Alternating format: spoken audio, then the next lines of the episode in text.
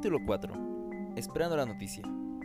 La sociedad se ha extinguido, o al menos donde nos encontramos ya no hay nadie. Son las 11 de la mañana y Seferino ha cazado una ardilla para el desayuno. Sí, lo sé, suena fuerte, pero nos encontramos en medio de la nada. Y aunque logramos regresar al campamento, presiento que no hay nada de provisiones.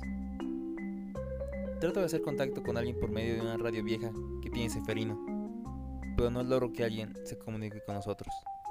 En ciertas partes del día siento felicidad, pero a la vez tristeza. Es bueno estar solo, tiene sus ventajas, tienes paz y tranquilidad, pero a la vez extraña ver a toda esa bola de gente que luego se veía en la oficina donde trabajaba.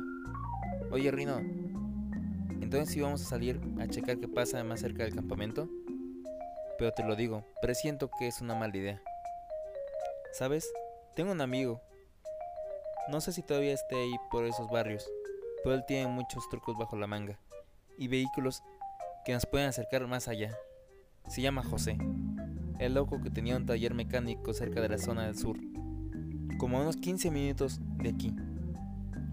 Mientras Seferino me contaba de su amigo, yo tenía pensamientos sobre el pasado y cosas que pude haber hecho, pero no lo sé.